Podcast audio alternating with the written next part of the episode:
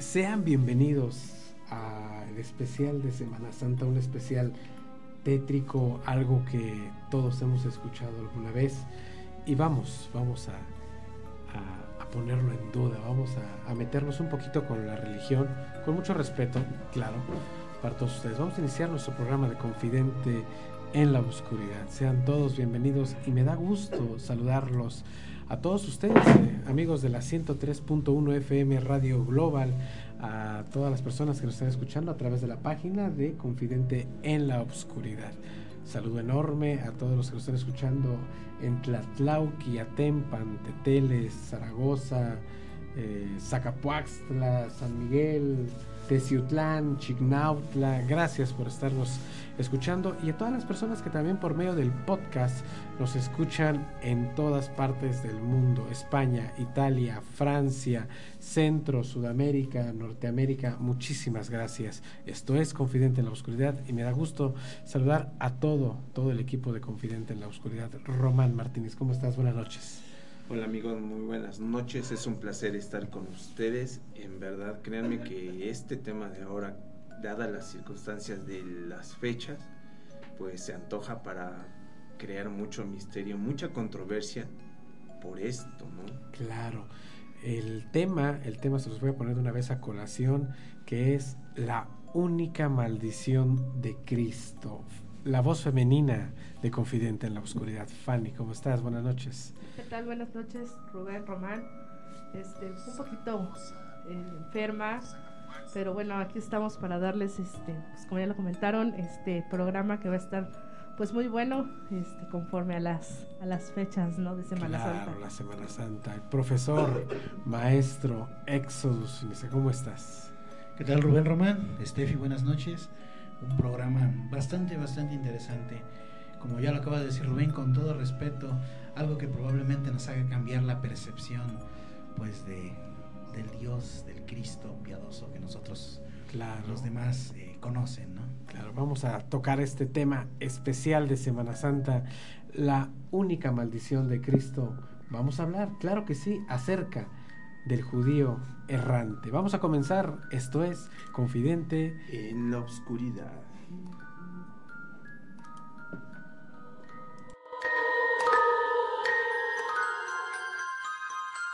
Está empezando tu programa, Confidente en la Oscuridad.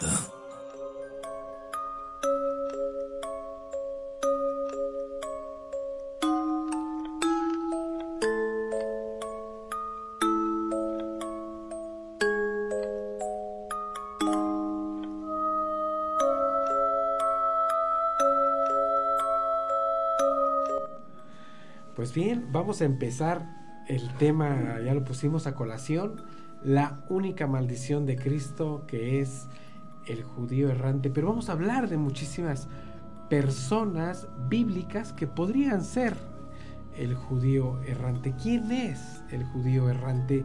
¿Por qué estamos diciendo que es la única maldición de, Cristo? Lo vamos a escuchar en repetidas ocasiones, obviamente, pero pues es muy, muy sencillo de ser. Es una persona que sufrió la maldición del Hijo de Dios, eh, que es lo que, que, tenemos como percepción, que todos conocemos por la historia bíblica a Cristo, a Jesús de Nazaret, una persona que solo profesaba el amor entre sus semejantes y la enseñanza de solo tener como eh, en adoración a un solo Dios.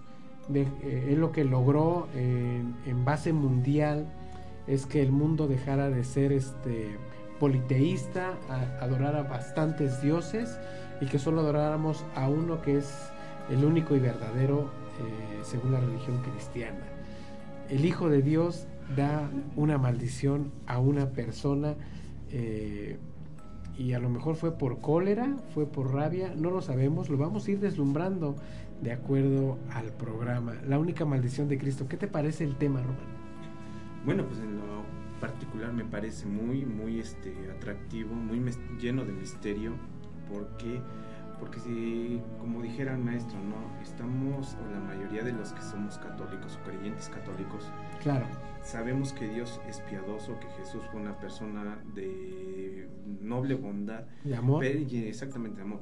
Pero no sabemos en realidad si tenía también datos o espacios en los que cuales tenían enojo, ira, por en forma de cómo se presentaban ante las personas o cómo la gente se hacía daño entre ellos mismos, ¿no? Claro, y es que la mayoría de cosas que conocemos acerca de Jesús, pues es lo que está relatado en la Biblia. Pero la Biblia realmente es un libro que fue compuesto, no fue escrito por la mano de Dios como muchos creen, este fue compuesto por muchísimos otros libros. ¿Es así, profe? Exactamente, varias personas se vieron eh, involucradas en la redacción de la Biblia. El concilio No de Nicea. Exactamente, no solo pues el apóstol, no recuerdo su nombre, fue no recuerdo si San De Juan. los, de los evangelios. San Juan, ajá. Cuatro evangelios, Mateo, Marcos, Mateo, Lucas y Juan. Exactamente. Se cree que, bueno, fueron ellos los que lo escribieron. En realidad, pues mucha gente a lo largo del tiempo los ha ido alterando, los ha ido Y ahora hablando de, Cristo y esta, y esta maldición, probablemente lo hizo por ira, pero también podemos verlo de la manera de que en ese momento las palabras que estas personas lo arrojaron a la hora de, le arrojaron a la hora de su crucifixión, provocaron que, Cristo dijera, bueno, vas a comprender un poco de lo que yo en este, porque le llamamos cruz, peso, a lo que él cargaba tanto en su espalda como en su mente. Claro. Entonces, que lo profesara a través del, del tiempo, ¿no? Sí, y Fanny, o sea, todos tenemos la, la noción de el Hijo de Dios, de Cristo Jesús, eh, amoroso, piadoso, lleno de amor, y de repente nos topamos con esto, ¿no? Que Él, eh, dentro de su calvario, le da una maldición a una persona. Bueno, yo comparto mucho lo que son sus puntos de vista, Claro. pero yo también lo veo desde otro punto de vista que igual eh, Jesús pues eh, lanzó estas palabras pues nada más para eh, hacer reflexionar a las a ese tipo de personas de decir bueno está bien yo ahorita estoy en este lugar pero el día de mañana a ti qué te va a tocar Bien, y el tema es el siguiente, el judío errante. ¿Quién es el judío errante? Pues tenemos muchísimas historias acerca del judío errante. Es una persona, literal se las voy a relatar rapidísimo porque luego lo vamos a estar repitiendo eh, muchas veces durante este programa. Durante la pasión y crucifixión de Cristo, eh, por lo que yo sé, porque aquí hay varios relatos, eh, es una persona que trastabilla a Jesús y le provoca su segunda caída dolorosa y le hace burla en referencia a la resurrección de Lázaro. Le, le pone el pie, Cristo cae y le dice, levántate y anda, Nazareno, levántate y anda. A lo que Jesús con unas palabras tan sencillas y con el punto de vista muy eh, personal, lo digo, tan malditas, de decir, pues el Hijo del Hombre ya se va, pero tú te vas a quedar aquí hasta que yo regrese. Y las pruebas de que esa persona sigue estando viva al día de hoy, 2021, aquí las tenemos. Y vamos a escuchar en voz del mismo judío quién es él. Vamos a escucharlo y enseguida regresamos.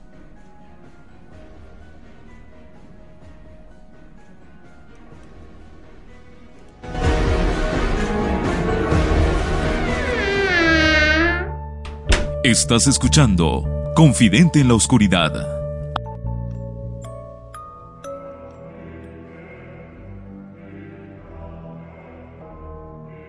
Sean bienvenidos todos aquellos que quieran oír lo que estos ojos han visto y estos oídos han escuchado. Yo he presenciado el incluso a veces. He sido partícipe de los eventos que les narro. Y créanme, son muchos. Tantos como se pueden acumular por ser cinco años más viejo que el año en el que hoy nos encontramos. Así es, así es. He vivido por más de dos mil años. Soy la prueba viviente de lo vengativo que es su Dios. Él, Él me condenó a caminar indefinidamente por esta tierra hasta su regreso. Solo, solo porque el día de su crucifixión le empujé para que apurara el paso y le dije, anda. Y él viéndome fijamente me dijo, el Hijo del Hombre andará y después descansará. Pero tú, tú recorrerás el mundo sin descanso hasta que yo vuelva. Desde ese entonces he conocido, he conocido los umbrales de la muerte. Cada vez que sumo a mi edad, cien años. Entonces, después de una horrible agonía, me acerco a la muerte, pero, pero no logro alcanzarla. Y regreso a mi edad a esa edad en la que el día de su crucifixión le dije, anda. Mi nombre. Mi nombre se ha perdido en la noche de los tiempos. Me han nombrado de diferentes formas, tantas como naciones hay en la tierra y lenguas existen. Pero para ustedes soy el judío errante.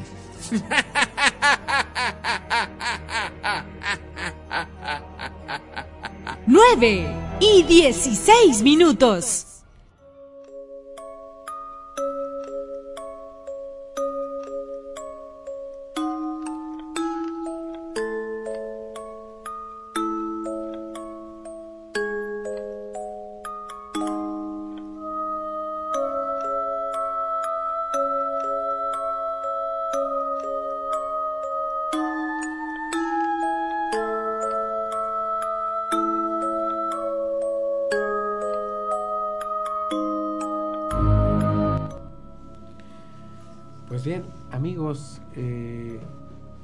De escuchar a través de 103.1 al judío errante, el, la persona que está aceptando haberle hecho esta maldad, porque esa es la verdad, hacerle la maldad a, a una persona que se encaminaba a su crucifixión. Estamos hablando de en un tema general, algo que sucedía mucho en aquel entonces eh, con el Imperio Romano que trastabilla a Cristo, lo empuja y le comenta todo, todo esto, ¿no? Le dice, te vas a quedar aquí hasta Sí. que yo regrese. Sí, totalmente. Es una maldición. Dadas las circunstancias, sí, pero una maldición hecha con sutileza, con amabilidad, sin saber realmente lo que a esta persona o a este personaje le iba a suceder con el paso del tiempo, ¿no? Claro, experimenta la muerte cada 100 años, acabas de escuchar eso. ¿Te imaginas? Y realmente este, vuelve a recuperar su fuerza a la edad que muere Jesucristo, que es a los 33 años, ¿verdad? Bueno, él Actual. comenta dentro de este audio que acabamos de escuchar que él tenía 30 años cuando él tenía 30 años cuando sucede este hecho. Entonces él al, lle- al llegar a la edad de 100 años experimenta la muerte, pero no muere. La experimenta y su cuerpo vuelve a rejuvenecer, a tener toda esa, todo ese vigor, toda esa gallardía eh, de cuando tenía 30 años y vuelve a ser una persona de 30 años. Eh, fíjate Rubén que a lo largo del tiempo hemos visto que la vida eterna ha sido un tesoro bastante codiciado, algo que muchos personajes, eh, muchos conquistadores han querido inmortalizarse, Claro. llevar la inmortalidad un poco más allá de lo que queríamos totalmente nada más una estatua, un monumento, ¿no? mas no saben el dolor, el, el pesar de una persona verdaderamente inmortal, ¿no? Ver eras y eras de, de situaciones, de cosas, personas y sociedades, ir comprendiendo lo que Cristo en realidad, pues probablemente con su con sus poderes, pues pudo haber visto, ¿no? El futuro de la humanidad y esta persona verlo, vivirlo, experimentarlo y finalmente comprender ¿no? su muerte. Pues es que mira, eh, lo hemos comentado en, en programas anteriores, siempre hay que pensar con la racionalidad de aquellas épocas, nomás que ahora sí nos estamos yendo muchísimo tiempo hacia atrás, más de dos mil años atrás. Eh, yo estoy completamente seguro que el libro de las revelaciones, eh, eh, parte de la Biblia, el Apocalipsis, pues están basados en, hechos de aquellas épocas, ¿me entiendes? Pero se habla de este ser inmortal solo una vez, que es en el Nuevo Testamento, y mucha gente no lo conoce. Pero creo que se habla de una manera muy tenue. En el Evangelio según San Tomás, eh, que es un evangelio apócrifo, eh, sin que piensen ustedes que es este falso. Al decir apócrifo no quiero decir que sea falso. Lo que doy a entender es que es un evangelio que no está dentro de la Biblia, sino este, dentro del concilio que acabamos de hablar, pues se quedó fuera. Pero en el Evangelio según San Tomás sí se habla de, de- del judío errante. ¿Cómo es que en un libro no oficial por la Iglesia Católica, esta leyenda se expande? Se expande bastante y además tiene otros gremios, ¿no? Porque podría decir que a lo mejor no estamos hablando de- del judío tal cual pasó en la, en la, pasión de Cristo. Podríamos hablar de, de un judío errante que cuando Moisés eh, da la anunciación de los mandamientos, eh, la persona que hizo el cordero, el becerro de oro, exactamente Estás hablando de Samar. de Samat, exactamente, él fue condenado también a, a vagar por la tierra hasta el regreso del Hijo de Dios. Sí, claro. O también podríamos hablar de una maldición también directamente de Dios, cuando Caín mata a Abel a pedradas, este, también eh, Dios lo condena a vagar por toda la eternidad. Ese también podría ser un judío errante. ¿no? También está este, por ejemplo, el de Poncio Pilato, ¿no? También ese fue servidor o soldado, el cual también hizo. Es que es otra, esa, fíjate, la vamos a escuchar más adelante, pero la metemos a colación. Esa también es otra historia. Se dice eh, que el guardia de Poncio Pilatos, bueno, no es un guardia de Poncio Pilatos, sino era un guardia del templo de Poncio Pilatos, que cuando Jesús sale del templo de Poncio con la cruz cargando, eh, no, lo acuchilla. Le da una cuchillada por la espalda y le dice que apresure el paso, pero eso también llega a ser un mito, una leyenda, porque se escucha que lo empuja y otros, eh, yo escuché un relato donde lo acuchilla por la espalda y le dice que, que apresure el paso. Y, él, y Jesús también le hace la misma referencia, ¿no? Pues yo ya me voy, pero tú te quedas hasta que vuelva. Sí, de hecho, este, bueno, qué bueno que nos das el dato porque nosotros este, pues siempre nos habíamos informado de la parte donde solamente le da el, el empujón y pues, ya la, la verdad. Bueno, el dato lo vamos dato. a escuchar un poquito más adelante, pero yo creo que esto lo vamos a estar repitiendo y repitiendo, porque hay muchísimo que discernir, hay bastante que, que, que debatir. ¿Qué les parece, compañeros? Si vamos a nuestro primer corte comercial de volada, vamos a escuchar a nuestros patrocinadores oficiales y enseguida regresamos. Esto es Confidente en la Oscuridad.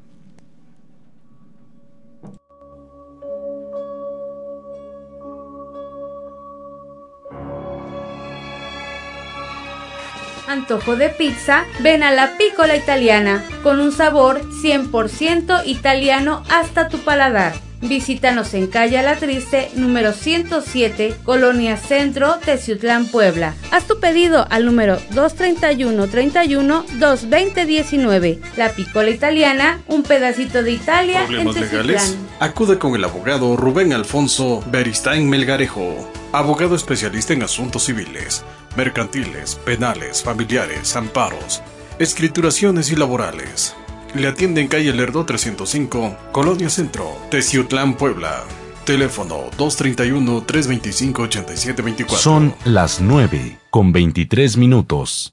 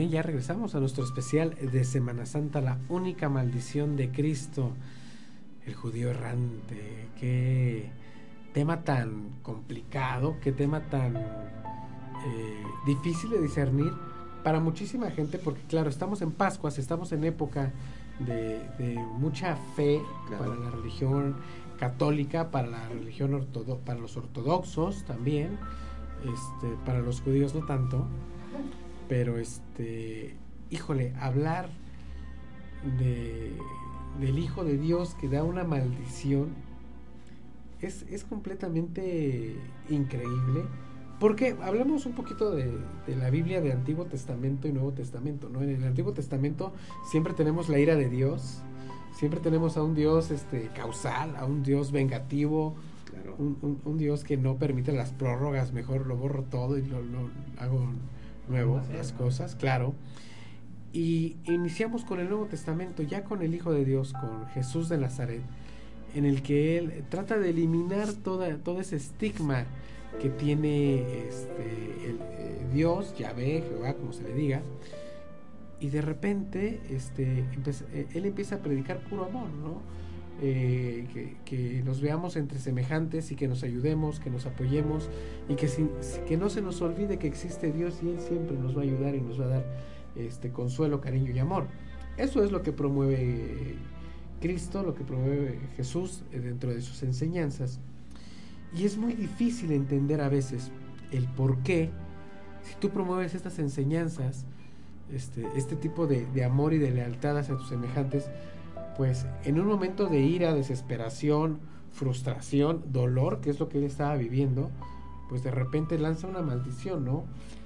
Volver inmortal, porque eso es lo que sucedió, volver inmortal a una persona de una manera muy poco peculiar, sin un ritual, eh, sin, eh, sin agüitas mágicas, eh, sin, sin humo, sin, sin, nada, o sea, sencillamente con la pura palabra del Hijo de Dios, de que aquí te vas a quedar hasta que yo regrese, vuelve a una persona inmortal y es de la cual estamos hablando en este momento. ¿Qué pasa con el judío errante? No sé si recuerden ustedes que ha habido un caso muy famoso en donde la mayoría de gente del mundo siempre ha tenido el sueño de una persona que nunca ha visto. Ha sucedido, que se le llama el ser, del, el ser, de los sueños oscuros. Claro. Eh, que es un ser muy peculiar. Yo los invito a todos los que nos están este, escuchando a través de, la radio, a través de la página de Confidente en la Oscuridad, allá nuestros amigos que nos están escuchando a través de Lamentos del Purgatorio, nos digan si han tenido este sueño de haber soñado una persona que no conocen y estoy casi seguro que dando las características de la persona, si es que la recuerdan, todos vamos a llegar a la misma conclusión de que podríamos estar hablando de la misma persona. Sí, totalmente. Este personaje yo creo que este ha sido el motor de muchas muchos libros porque eh, como tú dices, ¿no? Dentro de tu subconsciente, dormido como tú quieras, ha existido ese tipo de personaje, el cual si tú se lo describes a tal persona, o a por ejemplo, si nos ponemos a platicar cómo ha sido ese tipo de persona que no has conocido, la mayoría acertas tú, ¿no? Están las mismas similitudes, tal vez algunos rasgos pequeños los cuales no te van a no van a coincidir, no, pero el 70-80% va a coincidir, ¿sí? Ahora, esto generó demasiado para creer varias, varias hipótesis de este, este personaje, ¿no? Claro, ahora el judío errante, lo escuchamos en el audio anterior, eh, profe, ¿Qué pensarías tú si se te otorga el don de la, de la inmortalidad y viajar por todos los lugares del mundo, conocer todas las tradiciones, conocer todos los idiomas, después qué te queda? Pues digamos que si vive 100 años y de repente viaja de un lado para otro, yo creo que gusto por la vida se acaba así de por sí. Creo que las personas tienen un lapso de unos 70, 80 y por lo máximo 90 años de vida, en el cual aspiran a una cosa. Yo creo que cada cierto tiempo, eh, o mejor dicho, cada era vivir esto de nuevo, las aspiraciones se acaban. Definitivamente, o sea. ¿Y ahora qué, y ahora qué hago, no? O sea, ¿de qué te sirve la vida? ¿De qué te sirve vivir tanto? Eh, sabiendo dos cosas. Primero que estás maldito, ¿no? Exactamente. Y, preguntarte, ¿el cuándo vas a llegar? Fíjate, fíjate que también hay partes que las cuales dicen que el errante de repente llora porque se acuerda de, de la maldición que Cristo le, le puso Sí. y de esa culpa que siente por haberse burlado. Yo creo que 100 años después, 100 años, perdón, este, 2000 años después, se arrepiente de lo que de lo que hizo y Bueno. cada 100 años eh, estando al borde de la muerte acordarse de que no me voy aquí me quedo Bueno, yo te lo voy a de- este, dimitir de, este, de esta manera. Yo, la verdad, o sea, para 2000 años ya estaría yo súper arrepentido. De verdad, con 100 años ya me basta. Pero mira, entras en un punto en el cual sí tienes muchas razones. El ser humano, por ejemplo, este, estás dado a conocer muchas cosas, ¿sí? Y en el, en el proceso de tu vida llega un momento en que las mismas cosas que vas conociendo o vuelves a repetir te aburren. Imagínate lo que pasa con una persona que tiene una vida eterna, está constantemente viviendo el mismo calvario, porque vamos a ponerlo, es un calvario para él, ya no Y- es una maldición, ya para él es un calvario, Es un un castigo mortal que yo creo que ninguno de nosotros, aunque deseáramos la, la eternidad, pues, No, ¿de qué te estaríamos sirve? así. qué bueno Román que manejas la palabra calvario ¿qué fue lo que vivió Cristo? Calvario. un calvario yo creo que para Cristo fue un calvario de ¿qué te gustan? unas dos, tres horas de sufrimiento Sí. tal vez más, cuatro pero para esta persona se han convertido en dos mil años de, de arrepentimiento ¿no? Bueno, pues vamos a escuchar nuestro siguiente material auditivo y ya nos vamos a poner un poquito más pesados y conspirativos porque yo tengo en la cabezota, que es pequeña, pero le digo que es cabezota, que probablemente estemos hablando aquí del judío errante como el primer vampiro de la historia. El vampiro mayor, donde se inspira Bram Stoker eh, sobre los seres inmortales. El judío errante podría ser un vampiro, podría ser el mismísimo eh, Vlad Tepes, no lo sabemos, pero vamos a discernirlo después de nuestro material. Vamos a escucharlo y enseguida regresamos. Esto es Confidente en la Oscuridad.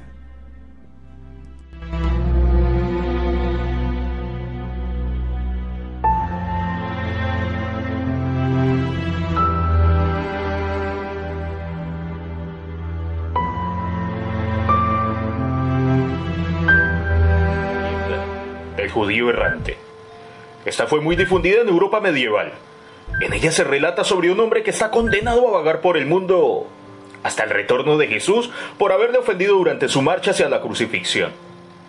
Se le concedió la inmortalidad como maldición y castigo, para que así pudiera deambular sin tener un hogar. Pero también puede tratarse de una metáfora de la historia del pueblo judío. Existe más de una suposición sobre la identidad del judío errante. En ciertos relatos ha sido identificado como Cartapilus, Samuel Belibet, Ashevero, el profeta Elías y Samad. Finalmente, en lo que todos coinciden es que en el destino del protagonista termina recibiendo una maldición.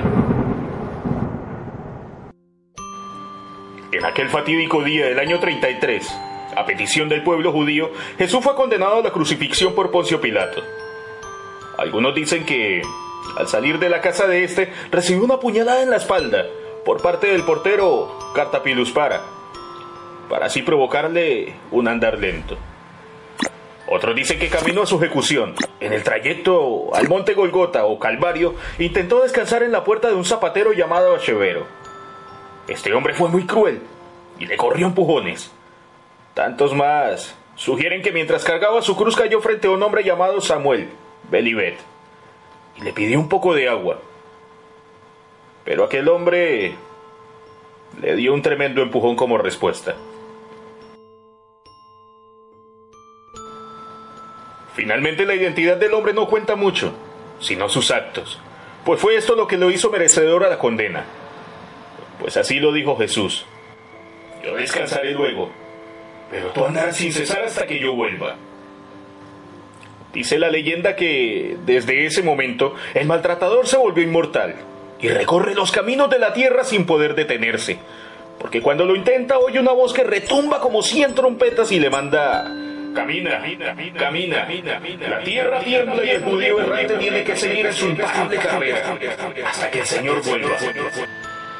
Así que el judío errante envejece, enferma y experimenta el dolor de la muerte cada siglo, pero sin poder morir, para después volver a rejuvenecer hasta la misma edad en la que Jesús murió en la cruz, repitiendo el ciclo una y otra vez, vagando sin rumbo fijo. Llorando arrepentido por su falta de piedad. En la historia del profeta Elías se dice que éste se manifestó ante el caudillo árabe Fadilach, primero como una entidad invisible que le hablaba para después materializarse ante sus ojos, teniendo el aspecto de un hombre extremadamente anciano apoyado en un báculo. El anciano dijo llamarse Serib Bar Elías y dijo que había sido condenado a no morir hasta el retorno de Jesús, cuando llegase el día del juicio final. Y tras pronunciar estas palabras, el hombre desapareció. Finalmente, una variante no muy extendida afirma que Samar fue aquel que fundiera el becerro de oro, mientras Moisés recibía las tablas de la ley, en la cima del monte Sinaí, y que también fue condenado por su idolatría. Sea cual fuera el origen, lo cierto es que, a través de los siglos, algunos dicen haberse topado con el judío errante y lo describen como un anciano de cutis trigueño, delgado, ojos hundidos y poco cabello. Este hombre maldito habla todos los idiomas del mundo, pero no se comunica con ninguno y solo puede detenerse por unos cuantos minutos. En ese momento es eh, el día del aniversario de la muerte del Señor cada año, cuando llora arrepentido su desgracia. Y bueno chicos, esto ha sido todo por hoy. Sé que muchos de ustedes ya conocían la historia del judío errante, pero dime, ¿crees que esta historia sea cierta? ¿Crees que en realidad el Señor fue capaz de condenar a alguien con semejante maldición? En mi opinión personal, si este hombre se maldijo de tal forma, casi que la totalidad del pueblo judío lo merecía porque todos ellos tuvieron actos bastante despiadados con el Hijo de Dios.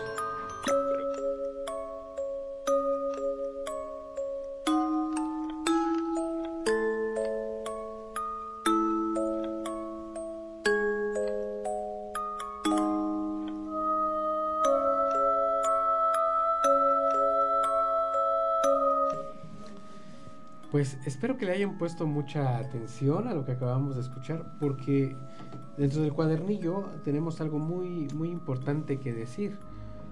La primera, eh, lo comentaba yo con Román fuera del aire, que dentro de esa maldición, si pensábamos que era una persona que se le condenó, se le condenó solo a vivir eternamente y a experimentar la muerte, no, también estamos escuchando que está obligado a caminar sin, sin parar, sin cesar y que solo descansa en el momento de ya empezar a experimentar la, la muerte. La agonía de su muerte.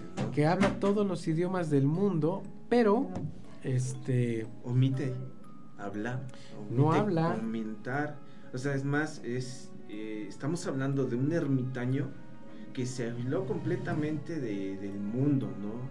Que está vagando completamente solo y dijéramos vulgarmente aquí no estás solo y con tu alma. ¿sí?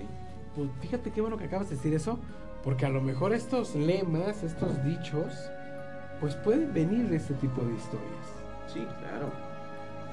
¿Y qué conlleva, no? O sea, ¿qué, qué, qué deja para las personas que han escuchado estos relatos? ¿Qué, qué tipo de mensaje les da para que puedan cambiar su fisolo, ¿qué es? Filosofía mental, perdón por el vocabulario, pero se me lengua la traba. Pero sí, en realidad es eso, ¿no? Cómo poder lidiar con este tipo de, de, cosas. De cosas, ¿no? Ahora, fíjate qué bueno que lo metimos este, ya entre página y página. Eh, podríamos hablar teóricamente de que el judío errante podría ser un vampiro o el primer vampiro del mundo. Eh, pues fíjate, Rubén, qué bueno que tocas este tema porque también es una de las teorías se dice que cuando Cristo es crucificado, la culpabilidad de, Judas Iscariote fue grande. Claro. Se colgó, pero antes de colgarse, la maldición fue tan grande la que se, en este asunto en el que Cristo eh, le dice a, a Judas que no va a poder entrar ni al cielo ni al infierno. Es decir, no va a poder morir, se tiene que quedar en el mundo de los, de los mortales. ¿Qué pasa? Se cuelga y al colgarse no muere. No muere, porque no recordemos que no puede entrar ni al cielo ni al infierno. Hay muchas cosas que van relacionadas con esta teoría. Uno, la madera. Una estaca de madera es lo único que puede acabar con un vampiro. Esto pues simboliza el árbol, el momento de, de la muerte de Judas. Segundo, eh, las monedas de plata. Por eso la plata es uno de los artefactos que se utiliza para, para ahuyentar o para lastimar a un vampiro. Tercero, la imagen de que es de Jesucristo crucificado. La cruz, ve que la, la cruz es algo que, que, que aborrecen los vampiros, ¿no? Sí, Es esto, la imagen de Cristo. Volver a revivir ese momento. Y bueno, se dice que también consume sangre porque es donde, en la sangre es donde se contiene parte del alma del ser humano. ¿Sale? Entonces, pues esta es una de las tantas teorías que se tiene acerca del, del judío errante junto con el vampirismo, ¿no? Sácame de una duda, este maestro. Este, hay otra teoría que dice que también este podría ser también Caín el primer vampiro. Dadas las circunstancias en las que hizo Asesinó a Abel. asesinó a Abel. No sé qué tanto sepas tú de, de ese tipo de teorías. Sí, pues recordemos también lo del. ¿Cómo se llama?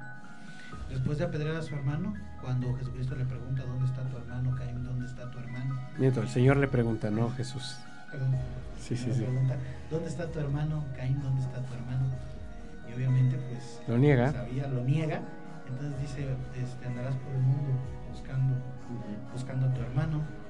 Este, algo tiene que ver con la sangre que derramó, que es lo único que consume. Bueno, eh, yo les quiero ver un paréntesis porque a mí me encanta hablar de este tipo de cosas. Para todas las personas que piensan que la muerte de Judas es eh, el ahorcamiento, la Biblia se contradice en ese eh, en ese tema porque lo dice en eh, dentro del Nuevo Testamento dice que pues se ahorca, se ahorca durante la eh, muerte, pasión y muerte de Cristo. Pero en Hechos 1, 18, 19 dice, eh, este pues con el precio de su terrible infamia, o sea, Judas compró con las monedas de plata, compró un terreno. Y dice, este pues con el precio de su terrible infamia adquirió un terreno y cayendo de cabeza se reventó por el medio y todas sus entrañas se derramaron. Esto llegó al conocimiento de todos los que habitaban en Jerusalén, de manera que aquel terreno se llamó en su propia lengua Aseldamá, es decir, campo de sangre. Tenemos ya dos muertes de Judas en la Biblia, en la Biblia, ¿eh? Entonces podríamos omitir eh, que podría ser el primer vampiro, pero siempre nos vamos a ir a, la- a lo más general, que es que, que se ahorcó, que dice, eh, eh, entonces Judas lo había entregado viendo que Jesús había sido condenado, sintió remordimiento y devolvió las 30 monedas de plata, que eran 30 ciclos y, 300, y 432 gramos de plata, a los principales sacerdotes y ancianos. He pecado y he entregado a sangre inocente, dijo Judas. ¿A nosotros qué? Allá tú, dijeron ellos. Eso es lo que dice la Biblia. Y arrojando las monedas de plata al santuario, Judas se marchó y fue y se ahorcó. Los principales sacerdotes tomaron las monedas de plata y dijeron, no es lícito ponerlas en el tesoro del templo, puesto que es precio de sangre.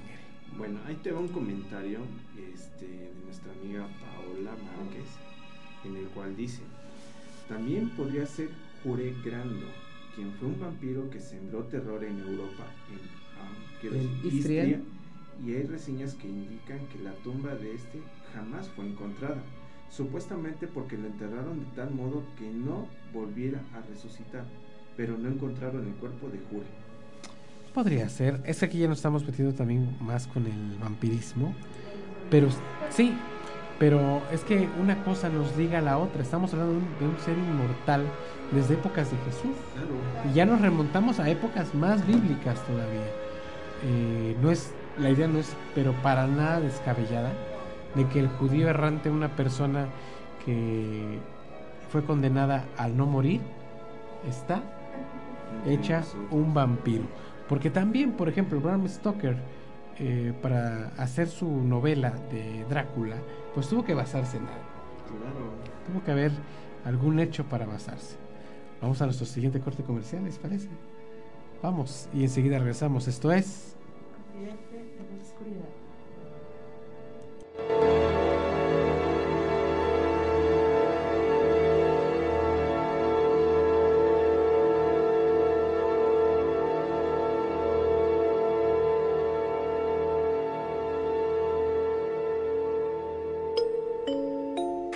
Antojo de pizza, ven a la Piccola Italiana, con un sabor 100% italiano hasta tu paladar. Visítanos en calle La Triste, número 107, Colonia Centro, Teciutlán, Puebla. Haz tu pedido al número 231 31 220 19. La Piccola Italiana, un pedacito de Italia en ¿Problemas Teciutlán. legales? Acude con el abogado Rubén Alfonso Beristain Melgarejo, abogado especialista en asuntos civiles, mercantiles, penales, familiares, amparos, escrituraciones y laborales.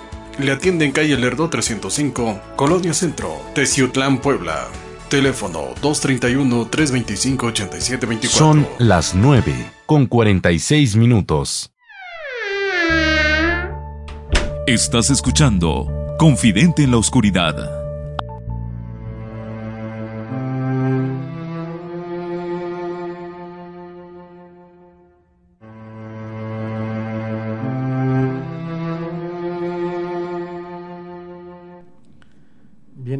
103.1 FM Radio Global, amigos de Confidente en la Oscuridad que nos están escuchando a través de la página, muchísimas gracias. Estamos hablando acerca de la única maldición de Cristo, el judío errante, una persona destinada a vagar por la tierra, eh, un ser inmortal, inmortal de una de las maneras, pues yo diría sutiles, una manera muy sutil de, de otorgarle la, la eternidad, la vida eterna, pero pues a ver, a ver qué es lo que, que sucede. Eh, muy bien, eh, acabamos de escuchar a nuestros patrocinadores. Muchísimas gracias a la pícola italiana, Mm, muchísimas gracias. Mamma mía, qué pizzas, vaya, qué pizzas. La- Esas artesanales que hace con una sutileza, un sabor enorme que realmente... Yo me atrevo a decir un comentario, digo, y no porque sea nuestro patrocinador, sino porque es la verdad. He comido muchísimas pizzas en muchísimos lugares y jamás he probado tal sabor, tal degustación como lo hacemos en la pícola italiana. Así es. Es que fíjate, Rubén, que como nos lo mencionó Pepe, Pepe en su momento, por cierto, saludos Pepe. Saludos, Pepe. eh, son, es la receta original de Italia. Exacto. O sea, él trae la receta original. Pizzas muy norteamericanas. ¿no? Sí, así es. Entonces, Muy industrializadas. Bueno, muy industrializadas, pero pues al estilo norteamericano. Claro. Y pues como, como platicando, ¿no? Eh, es un tema del día de hoy, vaya. Bien, y también recordemos a nuestro amigo Rubén Beristain, eh, abogado, eh, penalista. eh, por favor, cualquier caso legal, trátenlo con, nuestro amigo Rubén, ubicado aquí en Teciutlán. Eh, la verdad, muy buen, muy buen abogado, lleva los casos muy bien, mucha discreción y mucha concordancia en todo lo que ustedes necesiten en casos legales. Recuerden a Rubén Beristain. Bien, y continuamos, continuamos con el tema de judío errante. Y pues bien, vamos a escuchar otro. Mira, permíteme tantito. Hay otro comentario de Paula que muchas gracias, está eh, muy fluido. Comenta, también se cita en, en, En Juan 18:10. 18:10, perdón, que el asistente del sumo sacerdote a quien Pedro le cortó la oreja era el judío errante. Es que es- existen muchísimas. Son varias teorías las Sí, cuales van a, muchísimas este, teorías. Ahorita van a- vamos a escuchar a, ¿no? a- a nuestro amigo Joel Ramírez, el documentalista, que, híjole, él sí tiene unas versiones muy, muy más concordantes, más exactas. Y vamos a escucharlo a continuación para que tengamos otra perspectiva más acerca del judío errante. Vamos a escucharlo y enseguida regresamos.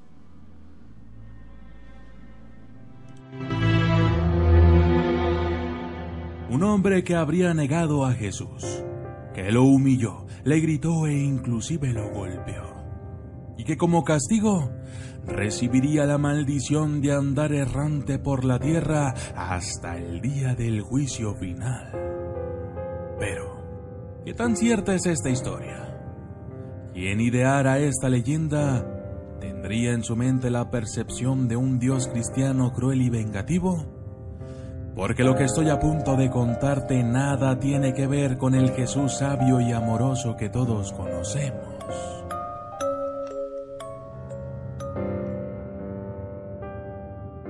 Se conoce también la historia de un sacerdote que apareció en Hamburgo. Se dice que éste estaba mal vestido, arrepentido y que tenía ideas extrañas. Algunos lo creyeron loco, ya que constantemente repetía que debía seguir hacia adelante, hacia ningún lugar, y que estaba obsesionado con los muertos. En otras versiones francesas se le ha identificado además como un predicador, sanador y exorcista ermitaño cuyo origen es desconocido, que ayudaba a las personas que eran víctimas de ataques espirituales y que expulsaba a los demonios en el nombre de Jesucristo. También existe un autor protestante llamado Jacob Basnach, para él básicamente existen tres judíos errantes. Número uno, Samer o Samar, judío errante condenado a vivir para siempre y vagar por haber fundido el becerro de oro en los tiempos de Moisés.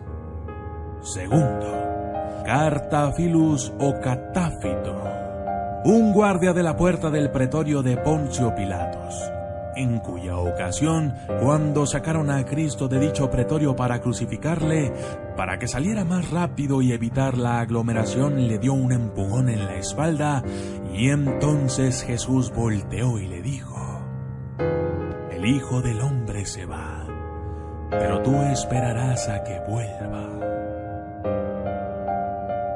Se trata de una profecía del mismísimo Jesucristo por la que este judío no había de morir hasta que Cristo volviese a juzgar a vivos y muertos.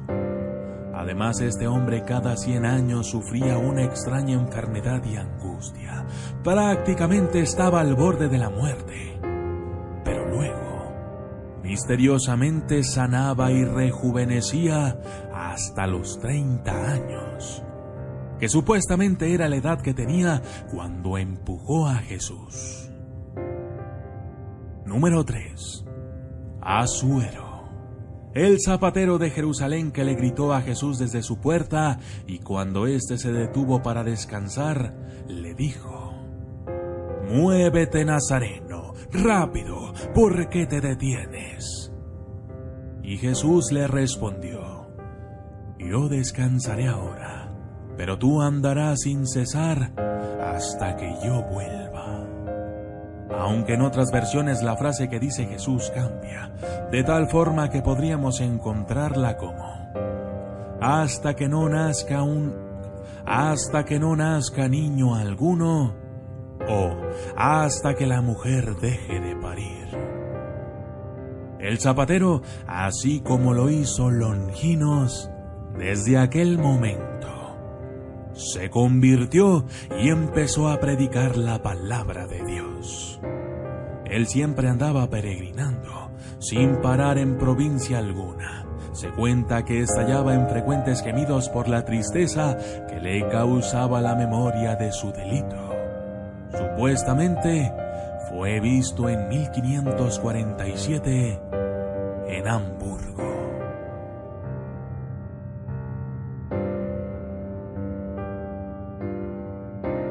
Al judío errante se le ha visto en muchas ocasiones, en diferentes lugares y con muchos aspectos, aunque nadie sabe a ciencia cierta su número. Pueden ser tres o dos, o todos al mismo tiempo. Samar, Asuero o Catáfilo. Ni su identidad actual, ni su paradero son exactos.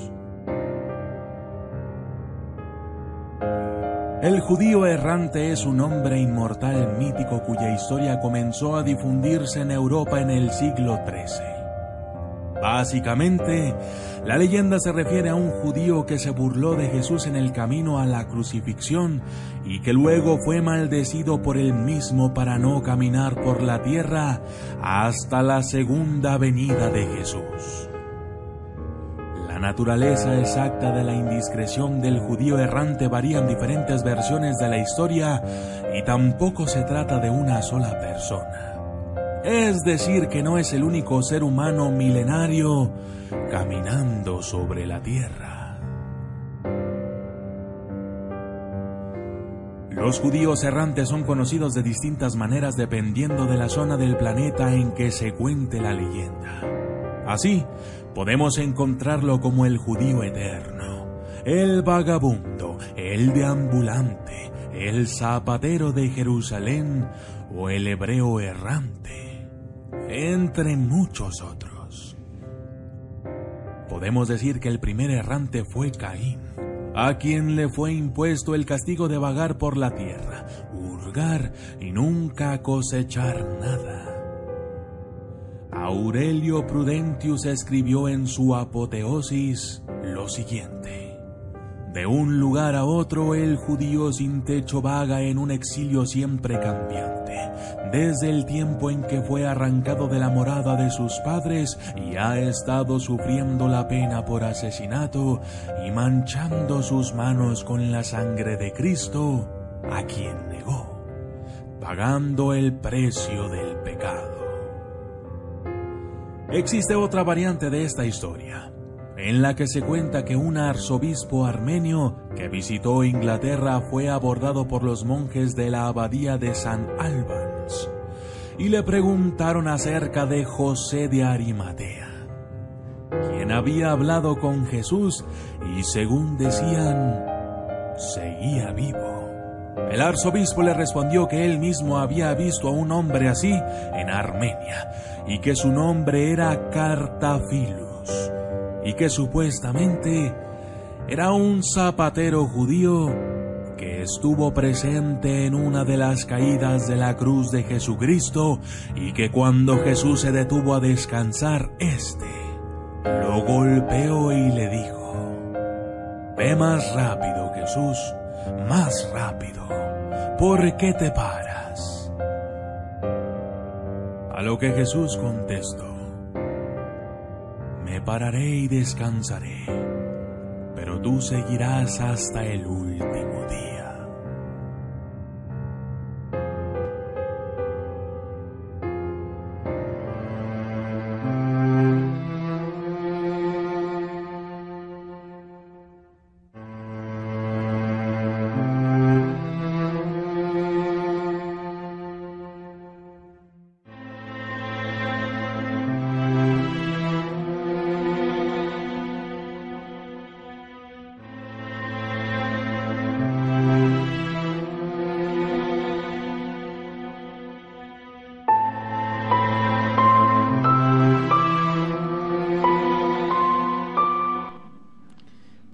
De escuchar algo muy, muy exacto. ¿De dónde podría estar la localización exacta del judío errante? Y hubiéramos hacer las cuentas. ¿Qué pasó, Román? Mira, por ejemplo, aquí este, recopilando unos datos, este, te puedo decir tal vez los unos cuantos datos de años en los que se fue visto vagamente este, este personaje, ¿no? Por ejemplo, en Hamburgo en 1547 se fue visto en España en 1575, Viena en 1599, Lübeck en 1601 y 1603, Praga 1602. Y así nos podríamos ir sucesivamente, ¿no? Este hasta que la gente va dándose cuenta, ¿no? Por ejemplo, el último que se fue visto fue visitado, por, fue visitado a un mormón llamado O'Grady en 1910. Claro, mira, lo que pasa que aquí eh, hablemos también de época medieval, ¿no? Época de falsificación de, de reliquias católicas cristianas. Entonces este mito también fue como una falsificación para empezar a expresar realmente cómo sería la ira de Dios eh, en esa actualidad. Entonces todos estos mitos se, se dibujaron, se, se, se esparcieron por toda Europa y por eso mucha gente empezó a comentar, no tenía la comunicación que hoy tenemos en día. Pero decir, es que yo lo vi, en España lo vimos, ¿no? Porque hablaron con un español. Y luego eh, este, en Hamburgo, pues porque hablaron con una persona de Hamburgo, ¿me entiendes? O, o luego que en Francia o en Inglaterra. Pero es lo que suscitó todo este tipo, esta leyenda o este mito, ¿no? Es lo que fue generando, ¿no? Mira, hay un este, hay un detalle en el cual creo que hemos omitido y no sé qué tanto, ¿no? Hay otro que otro este comentario que habían dicho para que se volviera este su maldición fuera, ¿cómo decir? deshecha, en la cual les- le decía Jesucristo decía, "Yo descansaré luego, pero tú andarás sin cesar hasta que yo vuelva." Y algunos algunos personajes o personas añaden, "Hasta que no nazca ningún niño o hasta que la mujer deje de parir." Sí, eso también es, es, es terrible.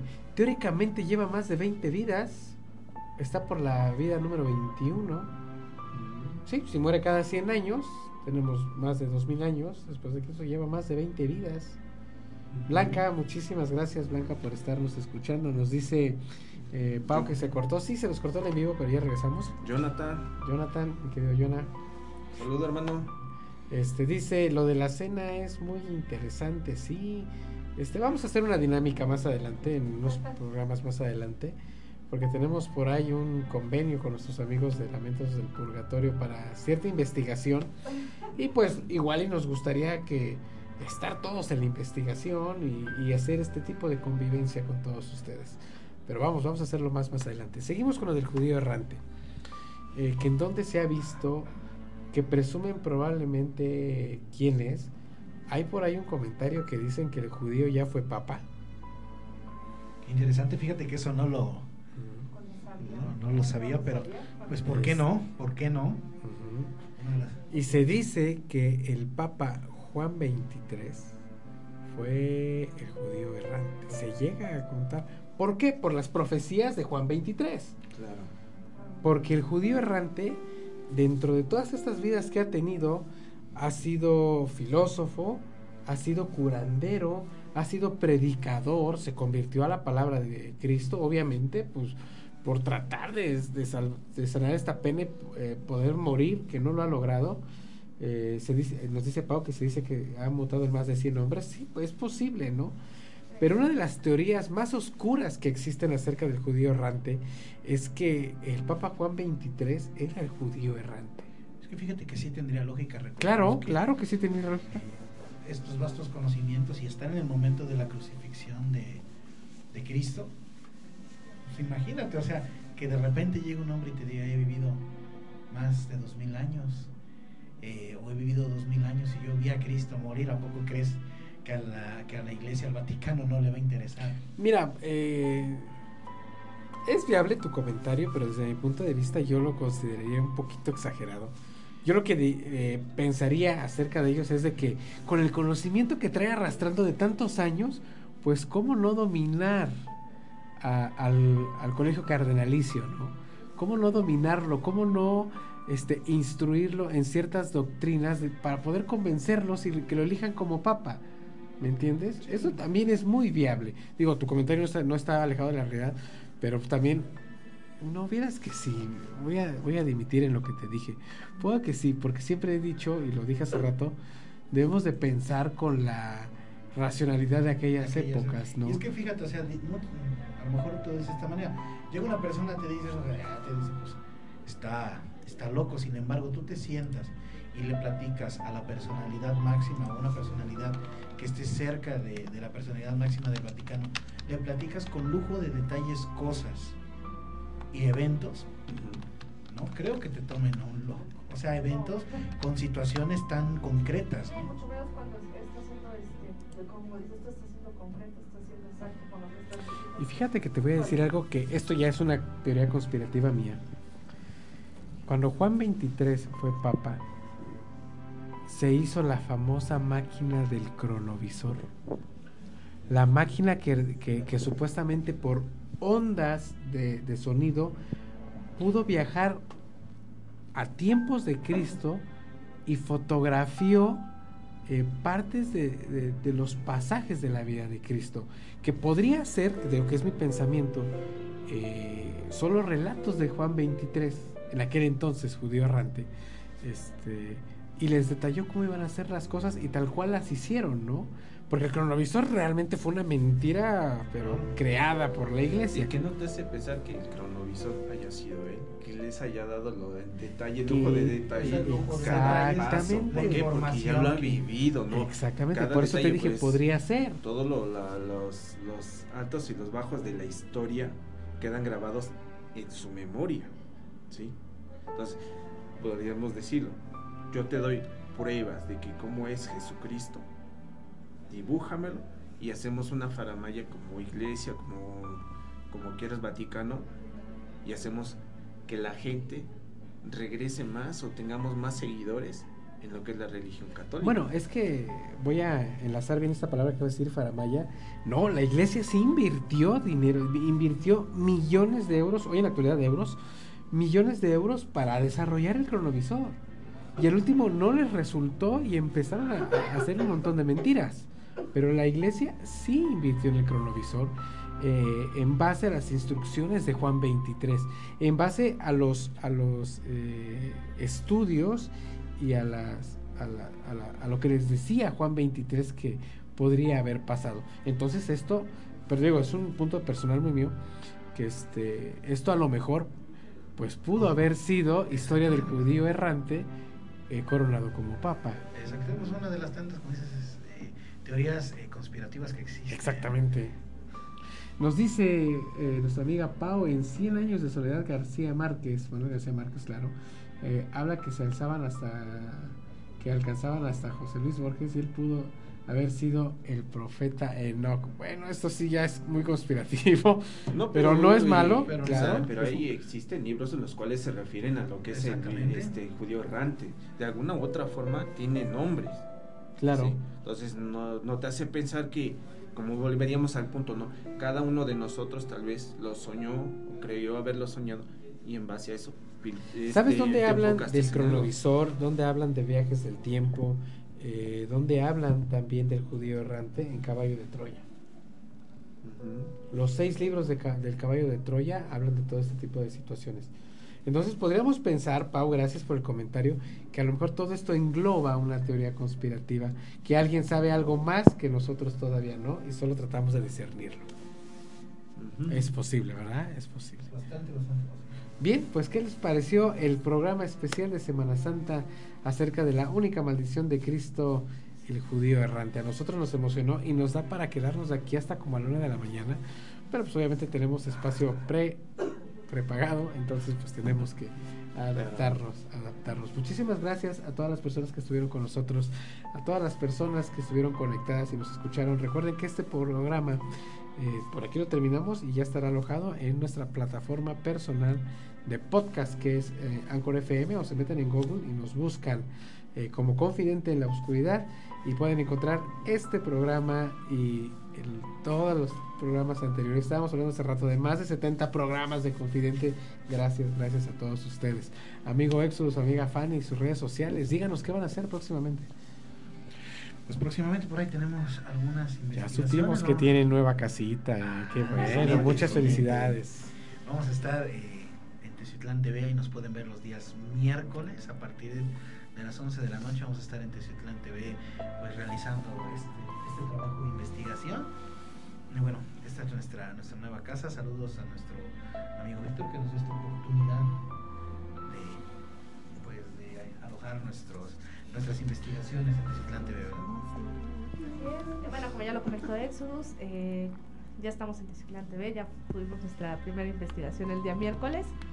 Eh, también estamos en Facebook como Lamentos del Purgatorio, eh, también estamos con Enigma TV.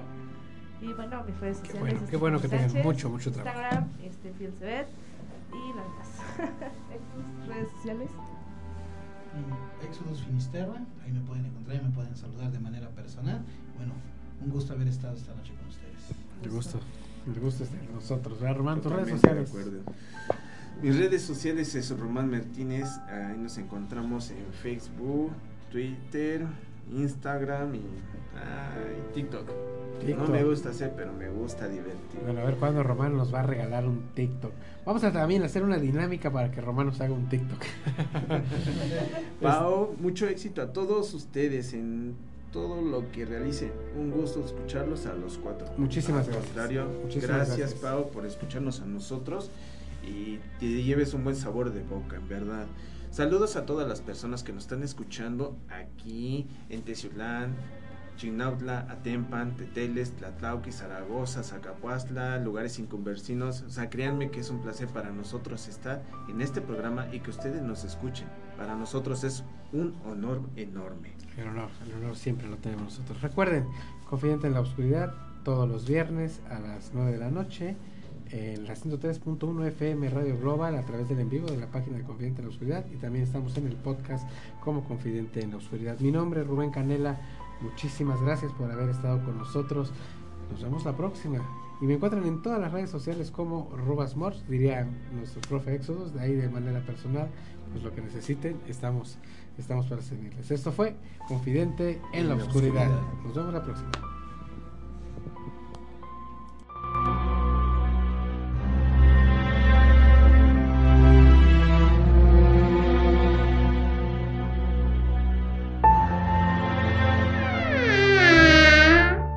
Este fue tu programa, Confidente en la Oscuridad. Nos escuchamos hasta la próxima.